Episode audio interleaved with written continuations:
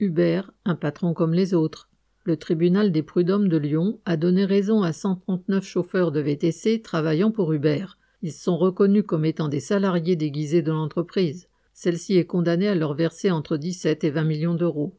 Depuis l'apparition de ces plateformes, dont Uber est l'une des plus connues, le combat fait rage entre les travailleurs au statut d'auto-entrepreneur mais qui dépendent en réalité entièrement de ces applications, et les entreprises qui ne veulent pas payer de cotisations sur les salaires de ces prétendus indépendants. Elles affirment que les chauffeurs seraient libres de ne pas travailler pour elles, d'organiser leur temps comme ils le souhaitent, alors qu'en fait, ils doivent trimer pendant de longues heures pour de bien maigres résultats, et souvent en prenant des risques sur la route.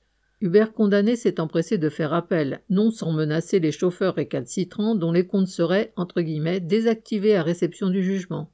L'exploitation connectée reste l'exploitation, et les travailleurs, quel que soit leur statut, ne peuvent compter que sur leur mobilisation pour la faire reculer.